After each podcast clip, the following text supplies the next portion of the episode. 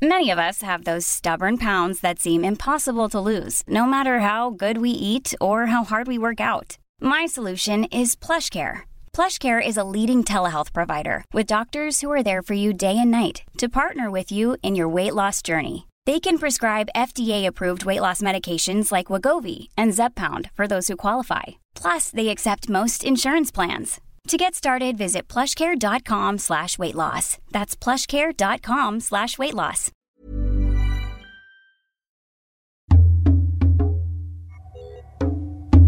Remotas es un espacio flotante donde contamos historias que han marcado nuestra manera de entendernos como mujeres. Somos reflexivas. Somos intensas. Somos melancólicas. También a veces somos torpes y furiosas. Pero sobre todo, somos cómplices. Esto es Remotas, un podcast quincenal conducido por Begoña Irazábal, Sofía Garfias y Sofía Cerda Campero, donde entendemos la importancia de los vínculos entre mujeres.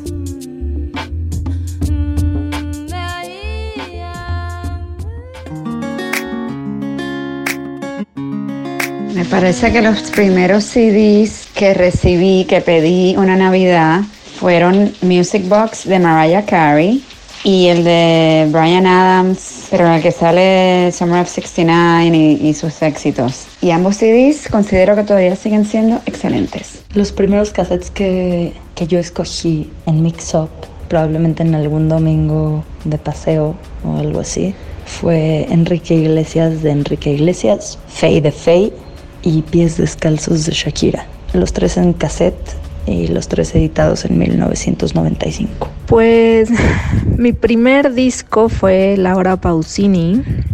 Creo que se llamaba Laura Pausini y era su primer disco también, y en la versión español. Y me lo regaló mi prima, eh, que me lleva 15 años, en mi primera comunión. Eh, pues creo que el primer disco, por lo menos el primer disco que recuerdo pedirle a, a Papá Noel fue el disco de Britney Spears de Baby One More Time. Bueno, creo que más que disco fue cassette, ahora ya no me acuerdo, pero me lo trajeron. Dangerous Michael Jackson. Yo creo que de mis primeros CDs propios fue el One Nelly de Nelly Furtado. Te vas a decepcionar de que mi primer cassette fue uno que venía con una muñeca llamada Tapsi.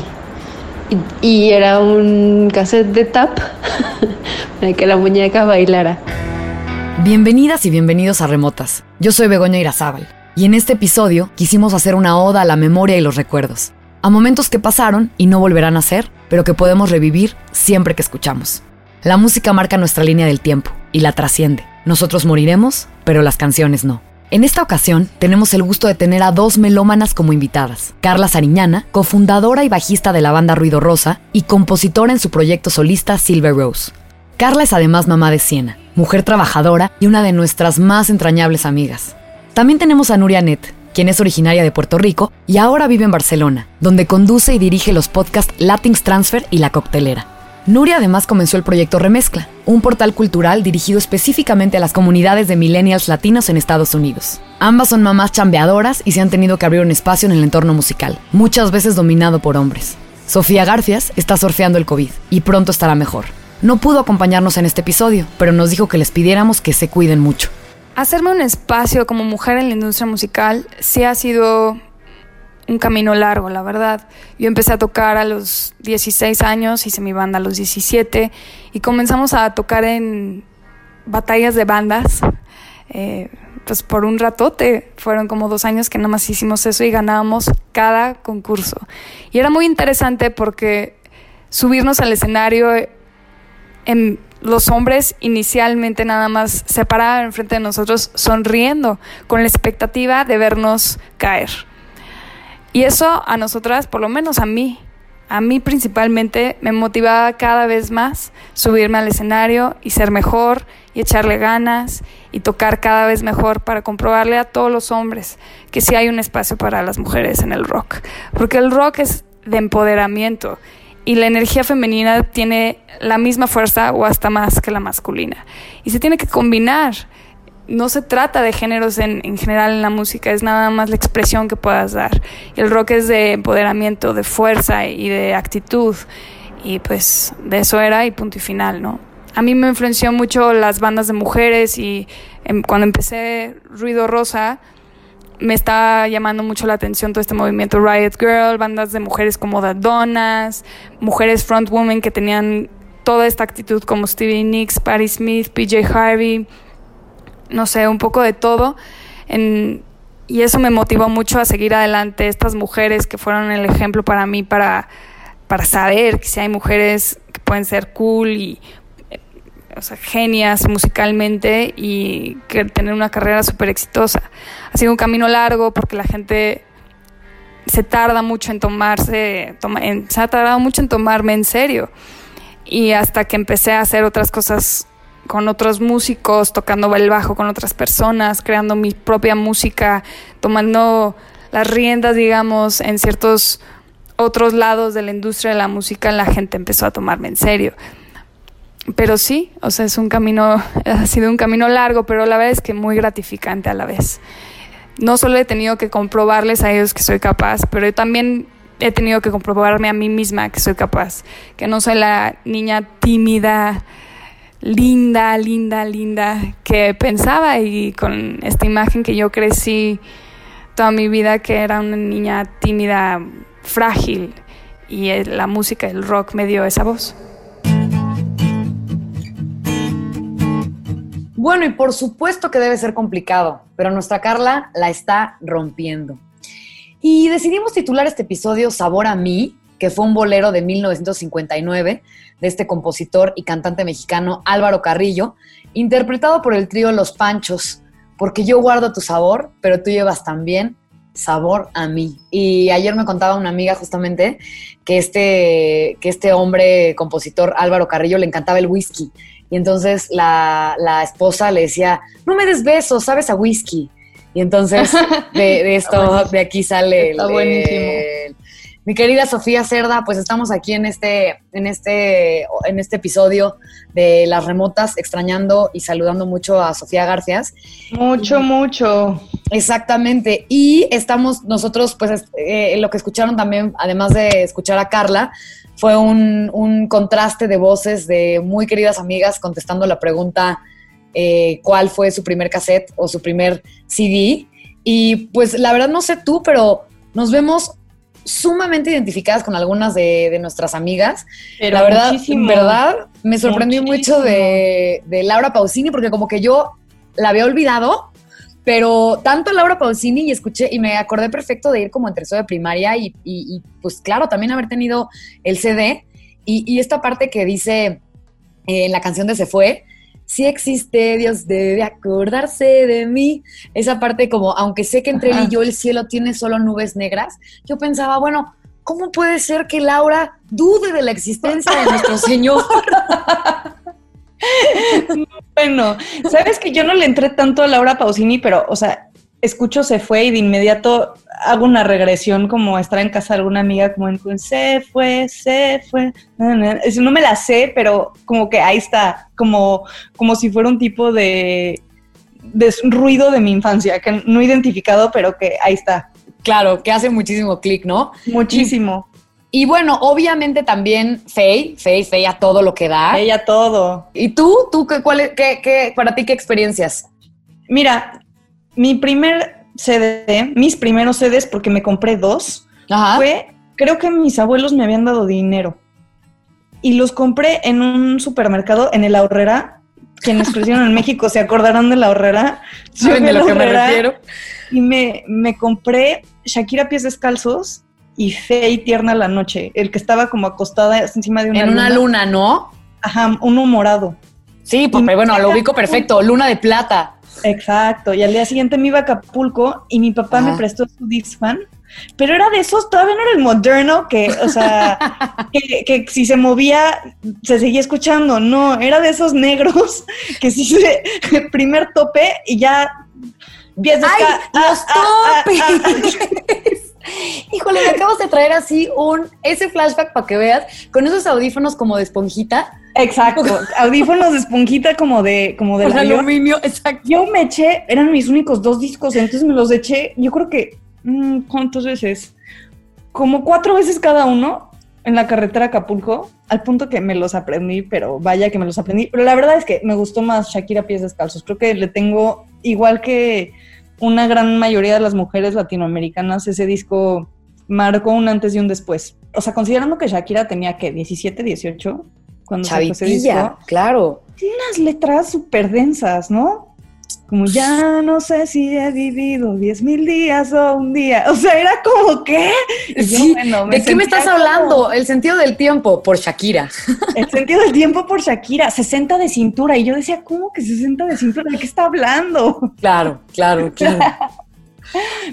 Ay, escapar los dos volando un rato. Ahí también es ese, es ese. Antología. Sí, ajá. El track ah, Claro, el track 2. Fíjate que a mí me encantaba la 3. Me acuerdo mucho de la 3.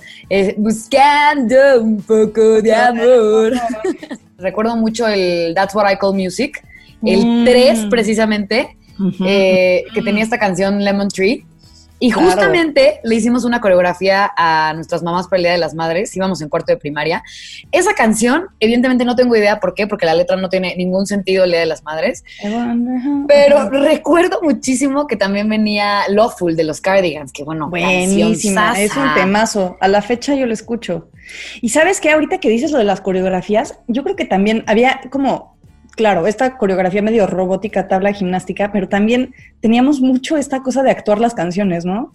Claro. Como que me acuerdo de, hacer como pregunta con la mano, pregunta con la otra mano, subir los hombros. Por supuesto. O sea, tú actuabas la canción bailando. Exacto, exacto. Y era, era muy lindo como pensar que teníamos no sé, siete, ocho años y estábamos actuando canciones en inglés, además. Por supuesto, sí. Eh, Haciendo un trabajo de traducción importante. Trabajo importante de traducción. Trabajo sabes de cuál, ¿Sabes de cuál me acuerdo yo cassette? De haber comprado, pirata he de confesar, el cassette de las Spice Girls en ah, el tianguis de los lunes que, un día de, de, vacación acompañé a mi mamá, así de suplicarle, ma, porfa, el cassette de las Spice bueno, pues eh, ahí lo tienes. ¿Cuál? El, blanquito que tiene. Exacto, exacto. Claro, obviamente. Yo creo que ese fue como mi cuarto CD o algo así, pero ¿sabes qué? Se me hacía bien padre.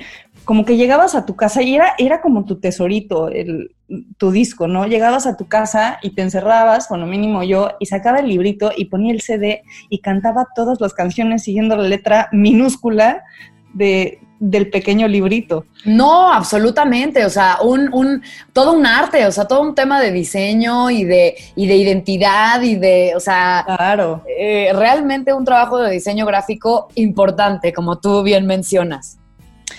Y, y también me parece chistoso pensar, no sé, ahorita que hablamos de las Spice Girls, como que mm, cuando eres bien chavita no entiendes de qué están cantando, pero lo sientes muchísimo. Uy, bueno, to become one. to become one. Y dicen algo como, come, come make love to me, baby, o algo así. A little bit closer, baby. Get it on. Get it on. Y es como, tú tienes ocho años y estás cantando eso. Está mal. No te han dado tu clase de educación sexual y piensas que los bebés vienen de una cigüeña o algo así. Claro, ya, ya encargó. Exacto, entonces, o sea, eso se me hace como muy chistoso y me pregunto cómo estas nuevas generaciones vienen, o sea, si están más informadas. Claro, ¿qué es, ¿cuál es el, qué, cómo va, cómo se va a desarrollar eso, no? O sea, en términos en términos musicales. Claro, ¿y de este dónde sacan las letras? ¿Cómo siguen a sus artistas? O sea, para nosotros era algo como muy de rito, ¿no? Uno de los mejores recuerdos que tengo de mi maestría, que estudié aquí en Nueva York, eh, fue un día que fuimos a un bar, era como unos días antes de graduarnos, entonces fuimos a un bar de drag. Y entonces salía, no sé, este Diana Ross, por decirte algo, y así iban saliendo diferentes. Y en eso sale Shakira en drag. Y yo dije, wow, qué maravilla. Pero pues yo esperaba como un waka o alguna cosa así espantosa, de como cuando perdimos a Shakira y se volvió güera y, y ya nunca. Y ya fue. Volvió a ser Shakira pies descalzos. Exacto. están los ladrones, que esas son las Shakiras con las que yo me quedo. sí, sí, sí.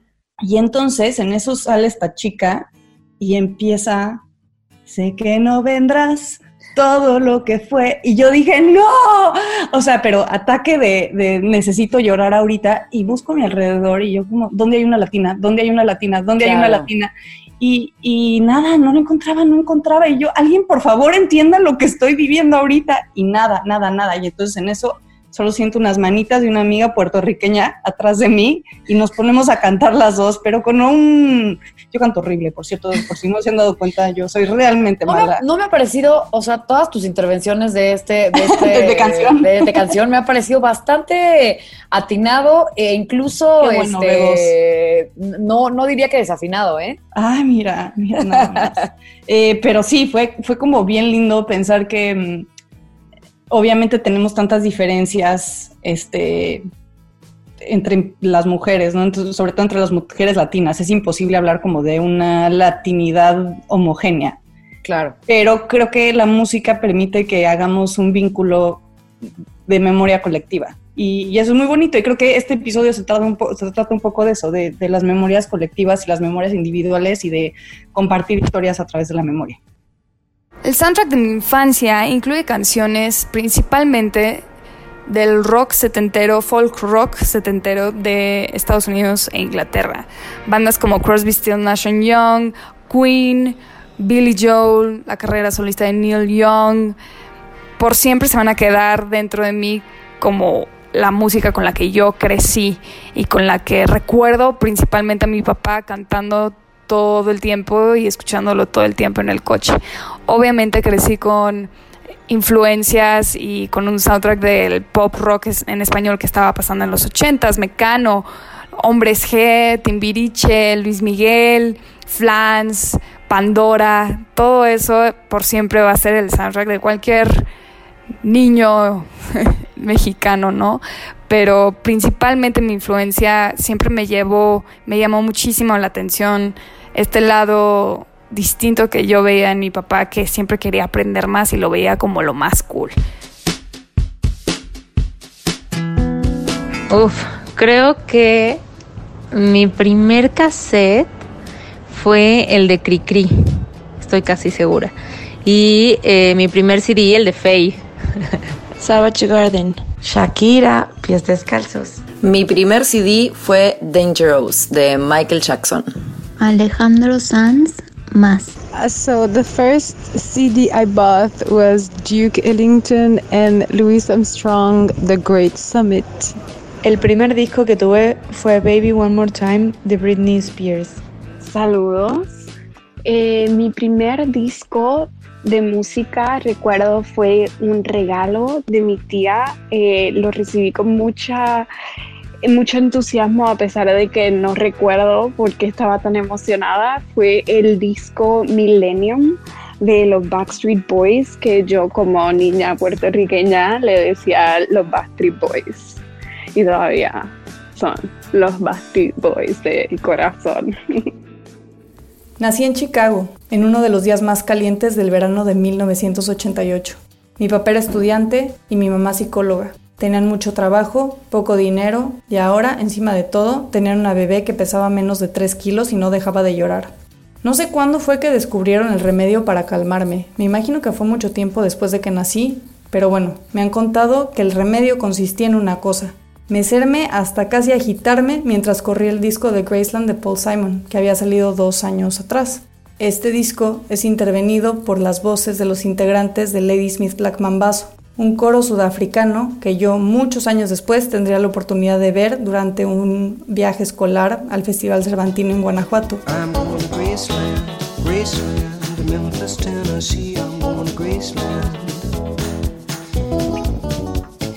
No tenía idea de quiénes eran, pero el momento que los escuché me acordé de esa historia y me imaginé a mí berreando de bebé recién nacida y mis papás tratando de calmarme.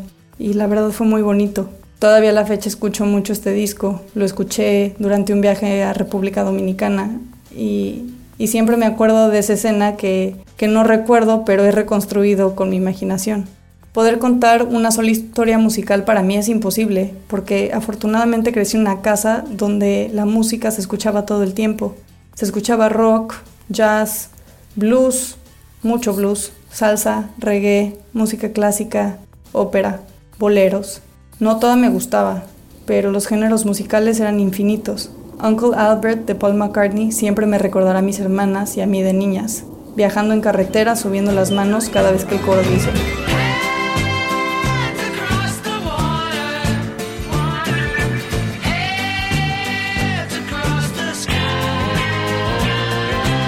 Nos encantaba. El disco de Flowers de los Rolling Stones fue el primer disco que le robé a mi papá y uno de mis favoritos a la fecha. Me acompaña desde los siete años y se lo comparto a todas las personas que considero realmente importantes en mi vida. Si es que no lo conocen, por supuesto. Pero bueno, una de estas personas es Sofía Garcias, que está ausente en este episodio, pero con quien he escuchado, llorado, interpretado este disco a lo largo de distintos escenarios de nuestra vida. Y es un poco nuestro disco, algo que compartimos. I don't want you to be down. Don't want to tell you no lie. Just want you to be. Pasé mi adolescencia con un papá que vivía la mitad del tiempo en América Latina, Ecuador, Uruguay, Argentina. Con cada viaje regresaba música nueva. Los regresos de Ecuador para mí eran todo un tema, bastante conflictivo, por cierto, porque llegaba con discos de salsa pirata que tenían las portadas mujeres chichonas y a mí me daban una vergüenza espantosa. Pero lo que no sabía es que cada uno de los discos tenía un elegantísimo repertorio de temas. Tenían Héctor Lavoe, Willy Colón, Rubén Blades, toda la Fania estaba ahí. Pero bueno, para mí que era la Fania, yo no sabía y no me interesaba. Más bien decía como, guácala papá, qué asco. Pero bueno, tenemos que entender que yo me creía muy cool porque escuchaba Green Day en ese momento y pensaba que eso era punk. Pero más bien mi papá lo que me decía es que para todo hay edad y también para la música. Y eso lo entiendo ahorita, que ya tengo casi 32 años. Ahora que vivo en Nueva York, donde llevo ya un rato, la salsa me recuerda a mi papá viajando, también me recuerda a mi novio haciendo la cena, que está ansioso por contarme cómo se baila la salsa en el país que lo vio crecer, en Colombia. También me recuerda a la ciudad en la que ahora vivo y que me ha convertido en la mujer que soy.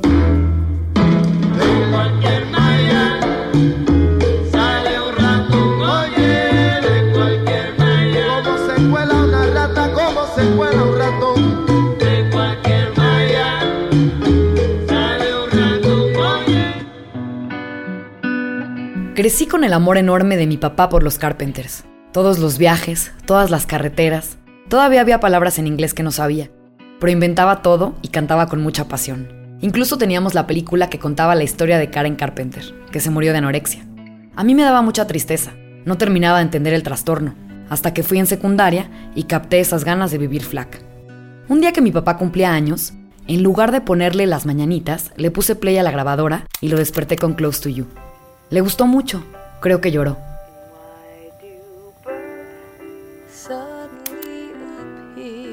Cuando me iba a casar, pensé que mi papá y yo debíamos bailar la canción de You Get What You Give, de los New Radicals, porque nos encantaba. Gritábamos a todo volumen la parte de We'll kick your ass in.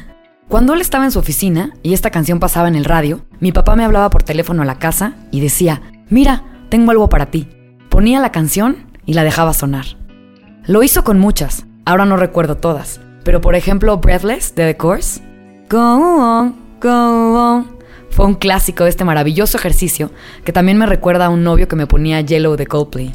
Me casé y bailé con mi papá Close to You. Y la verdad es que se me llena el corazón nada más de acordarme. Cada que empiece esa canción me va a dar algo. Algo así como un aplauso corporal para toda la vida.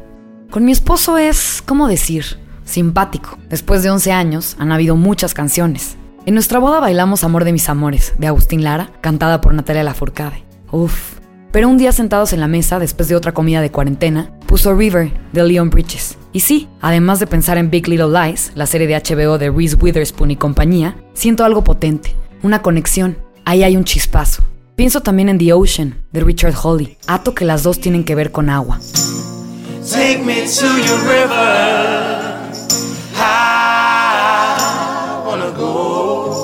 You lead me down.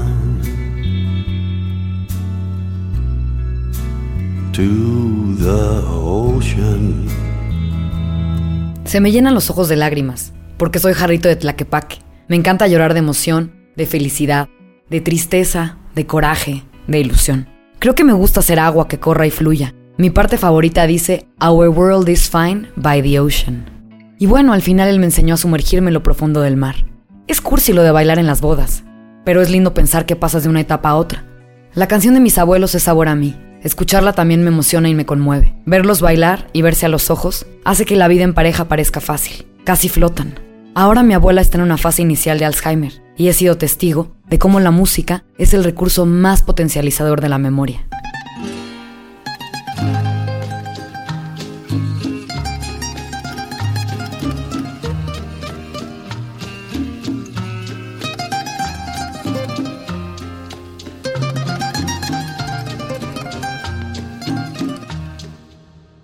Pasarán más de mil años, muchos más. Yo no sé si tenga amor la eternidad, pero allá tal como aquí, en la boca llevarás sabor a mí.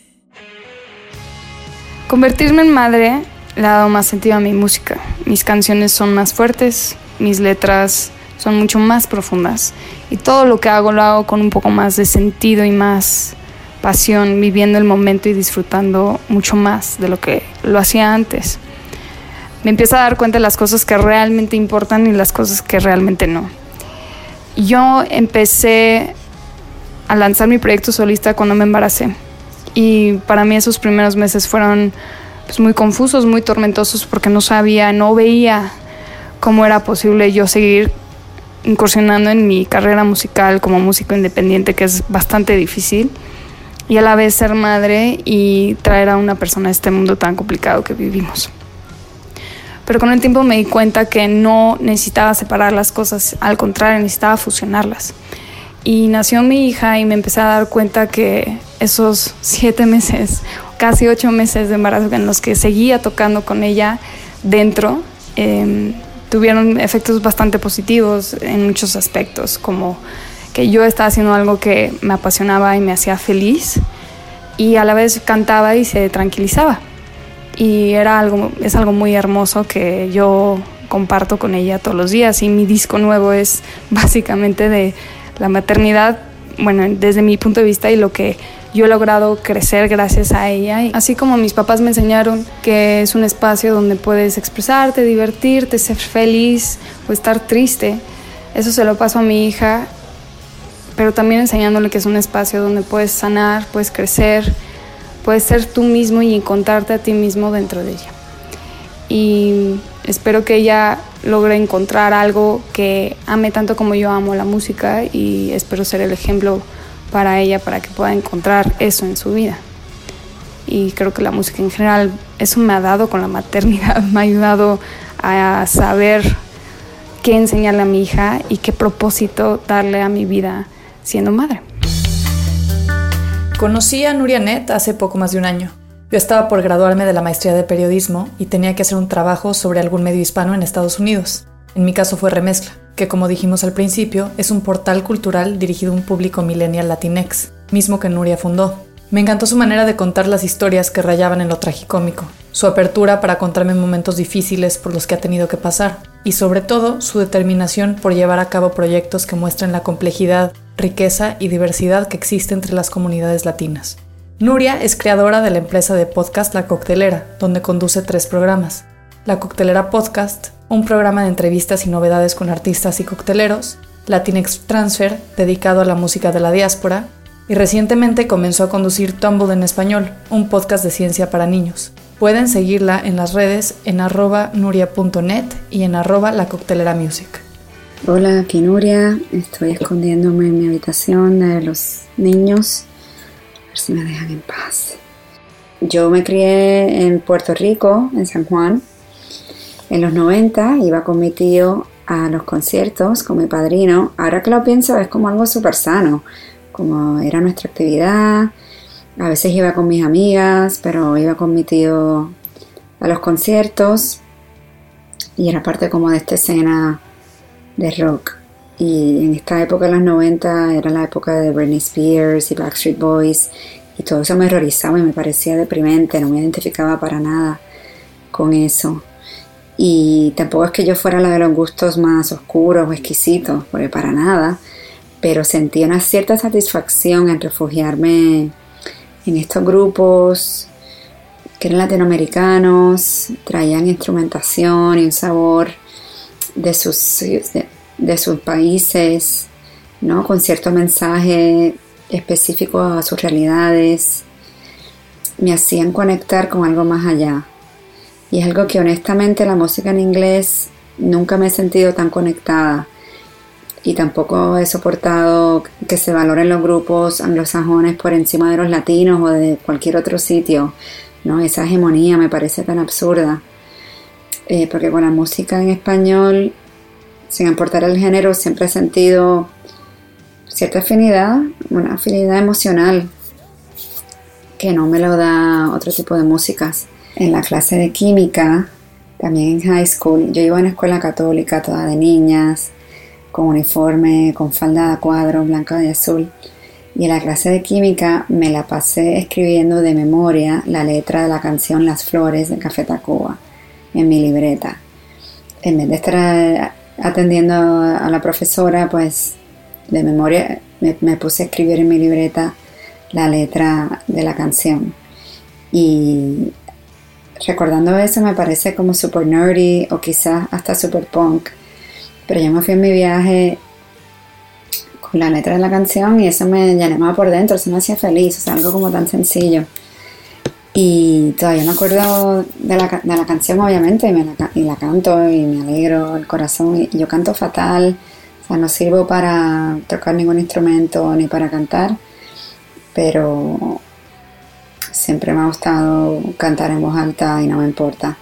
Ven y dime todas esas cosas, invítame a sentarme junto a ti, escucharé todos tus sueños de mí. Ven y dime todas esas cosas, invítame a sentarme junto a ti, escucharé todos tus sueños en mi oído. A principios del 2000, Nuria se mudó a Nueva York donde fue a la universidad. Ahí comenzó a tener un programa de radio donde hablaba de conciertos y música latina, todo lo que ella le gustaba. Estaba haciendo un espacio para que la cultura latina de la que no se escuchaba con tanta frecuencia en Estados Unidos empezara a tener un lugar. Una vez graduada, comenzó junto con dos amigos una página web que era una especie de agenda cultural latina en Nueva York. Había música, cine, exhibiciones y hasta restaurantes. se llamaba New York Mosaico, porque la idea era un mosaico, un mosaico de las culturas latinas en Nueva York. Y el día que activamos la página web, que le dimos, oprimimos ese botón para encenderlo, fue el 1 de agosto del 2004. Y ese día había un concierto de Café Tacuba, Los Amigos Invisibles y creo que Lila Downs. Eran tres grupos. Y nosotros estábamos con prisa en activar la página web para irnos al concierto. Y habíamos, habíamos ordenado unos flyers que decían New York Mosaico para repartirlos en el concierto. Y eso fue lo que hicimos. Eh, le dimos, activamos la página web, fuimos al concierto de Café Tacuba y justo cuando se terminó salimos corriendo afuera y todos los que salieron empezamos a repartir los flyers de New York Mosaico. Y ese fue como nuestro primer target audience y creo que fue súper nicho y súper targeted y, y, así fue que empezamos a crecer. En el 2006, New York Mosaico se convirtió en remezcla, empezando en Nueva York, para que pronto tuviera cinco páginas en diferentes ciudades, curando lo mejor de los eventos latinos en cada una. Hicimos algo para lo que nosotros éramos nuestros propios consumidores. Además de remezcla, Nuria trabajaba para otros medios, incluyendo MTV, donde escribía sobre música y cultura latina, pensando sobre todo en los latinos que habían nacido y crecido en Estados Unidos, quienes quizás no habían tenido acceso a esa música. Eh, no ha sido fácil ser una mujer latina en medios en Estados Unidos, sobre todo en Nueva York, que es como el centro mediático. Eh, todo lo latino siempre ha sido minoritario. Creo que ya la cosa está cambiando. Remezcla ha ayudado mucho en ese sentido, aunque sigue siendo uno de los pocos medios cubriendo música no comercial o artistas emergentes, incluyendo las músicas como el reggaetón, el trap hoy en día.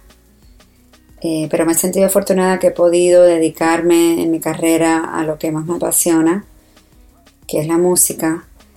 Eh, ahora eh, conduzco varios podcasts después de estar muchos años escribiendo y llevando medios digitales.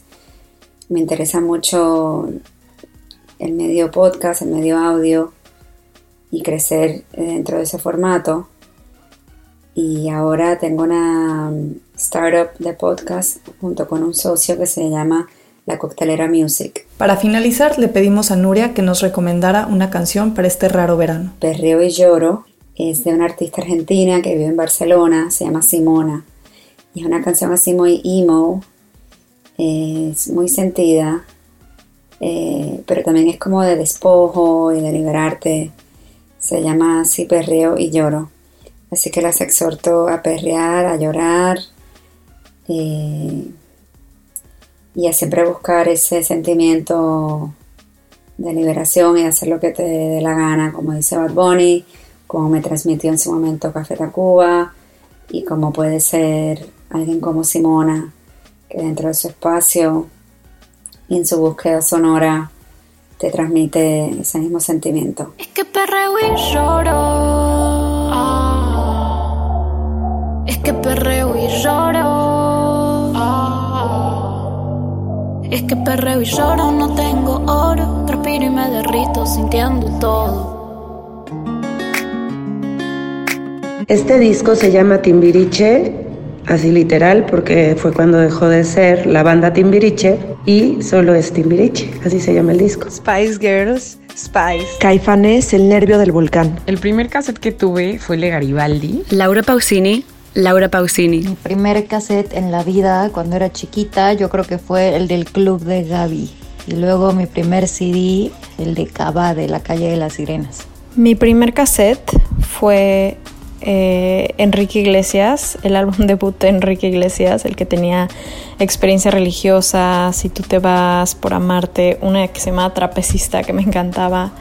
Este, y después mi primer CD fue Best of Dance Club, que era un CD que tenía como una portada azul con un monito que tenía cabeza de triángulo y me acuerdo que mi mamá me lo compró porque tenía la canción de Scatman y también tenía la de Cotton Eye Joe.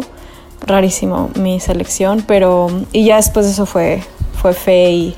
Este, mi primer concierto fue Mercurio y el segundo fue Faye. Mi primer CD fue Jack Little Pill de Alanis Morissette. Y me acuerdo mucho que mi papá me escuchaba cantar Ironic y me decía, ay, mijita, no cantas nada, no se te da pero nada la música. Y después de escuchar el CD, llegó y me dijo, pues cantas igual que la cantante. ¿Te acuerdas de Like Rain on a wedding day, it's a free ride? Nos moríamos de risa. Sobre todo en esta época de confinamiento, la música agudiza los vínculos, porque de alguna u otra manera estamos obligados a hacer memoria. Y ayer estaba con unas amigas, con amigas que ya son amigas COVID también, tu grupo cercano de amigas. Y Justo necesario. Justo necesario. Y les contaba de este episodio y me, me, decía, me decía una de ellas que la música es como el perfume de un ex. Y la verdad es que me parece como completamente cierto. No sé si tú concuerdes con esto y concluyamos de alguna manera con, con Me esta maravillosa frase. Acertadísimo. Es como, es que exacto, la música es como el olor, como cuando de pronto te sorprende que oliste algo que te llevó a un lugar en un momento, en un espacio y dices como, ay, chingo, ¿cómo, cómo, cómo llegué aquí? Y siento que la música es igual, de pronto escuchas una canción en... en la hasta la canción de Bad Bunny dice eso, ¿no? Lo de pensaba que te había olvidado. Ah. Pero la canción. Creo que, creo que es eso exactamente, ¿no? Bueno, Sofía, hoy has cantado como nunca. O sea, pero casi casi que le puse una rocola. Una rocola. Em, entonces sí, creo que es un poco eso, como se te olvidan ciertos momentos y, y luego algo pasa, escuchas algo, hueles algo, ves algo y te lleva, te lleva ese momento y creo que eso es muy bonito de la memoria. Les agradecemos enormemente habernos escuchado, compartir con nosotras y sobre todo hacer una memoria colectiva a través de la música, que era un poco la intención de este, de este episodio. Por lo mismo les digo que nos encantaría leer sus historias musicales o historias no musicales o lo que quieran compartir con nosotras, que lo pueden hacer a través de nuestro correo que es remotas.podcast.gmail.com y también nos pueden escribir a nuestras redes sociales arroba remotas-podcast.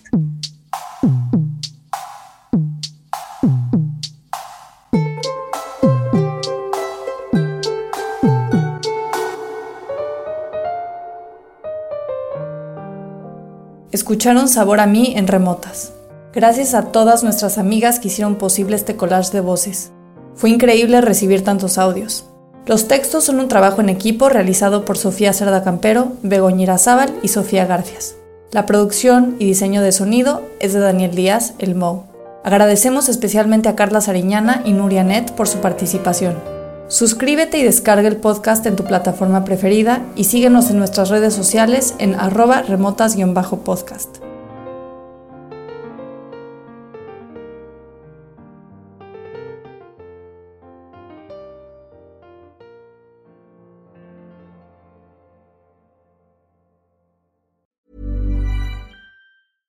Imagine the softest sheets you've ever felt. Now imagine them getting even softer over time. That's what you'll feel with Bowl and Branch's organic cotton sheets. In a recent customer survey, 96% replied that Bowl and Branch sheets get softer with every wash. Start getting your best night's sleep in these sheets that get softer and softer for years to come. Try their sheets with a 30-night guarantee. Plus, get 15% off your first order at bowlandbranch.com. Code BUTTERY. Exclusions apply. See site for details. Hey, it's Paige DeSorbo from Giggly Squad. High quality fashion without the price tag. Say hello to Quince. I'm snagging high-end essentials like cozy cashmere sweaters, sleek leather jackets, fine jewelry, and so much more. With Quince being 50 to 80% less than similar brands. And they partner with factories that prioritize safe, ethical, and responsible manufacturing. I love that. Luxury quality within reach. Go to quince.com slash style to get free shipping and 365 day returns on your next order. Quince.com slash style.